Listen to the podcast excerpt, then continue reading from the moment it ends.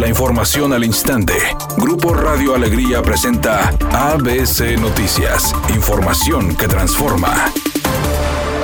La Coordinadora Nacional de Protección Civil, Laura Velázquez, y el director de Protección Civil Nuevo León, Miguel Perales, se reunieron para hablar del proceso de transición que realiza el Fondo de Desastres Naturales. Por su parte, Eduardo Olmos, de la Dirección General para la Gestión de Riesgo, indicó que se busca con lo anterior hacer más ágil la atención de la demanda de la población, mientras que Héctor Amparano, de la Dirección General de Vinculación, Innovación y Normativas de Protección Civil, dijo que se promoverá la actualización de los atlas de riesgo municipales. El director y socio de Poligrama, Héctor Zuna, afirmó que las preferencias electorales favorecen al candidato a la gobernatura por Movimiento Ciudadano Samuel García, debido a que su campaña ha llegado al orgullo de la población, ya que en las elecciones, en la mayoría de los casos, no se vota de manera racional, sino emocional. El candidato a la alcaldía de Santiago por la coalición Va Fuerte por Nuevo León, David de la Peña, anunció la implementación del programa Santiago Limpio, Santiago Lindo en colonias, barrios y comunidades que requieran servicios de reparación de luminarias, bacheo, limpieza y renovación de espacios públicos y dar la mejor imagen del municipio.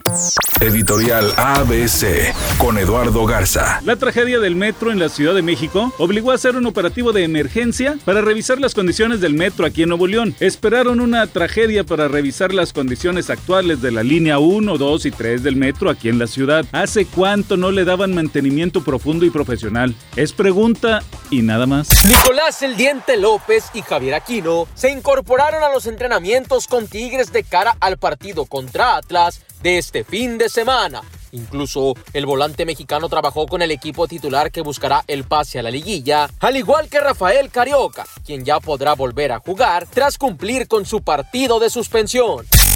Después de un año y medio de cierre, los teatros de Broadway podrán por fin subir el telón el próximo 14 de septiembre y lo harán a un 100% de su capacidad. Así lo anunció el gobernador de Nueva York. Y es que dijo que se están tomando todas las medidas previas y también se tomarán una vez que se abran las puertas de los recintos. Y apuntó que se adaptarán a las condiciones de sanidad pública existentes con medidas como mascarillas obligatorias dentro de la sala, pruebas de coronavirus coronavirus, una mayor filtración de aire y ventilación y limpieza rigurosa en cada uno de los espacios.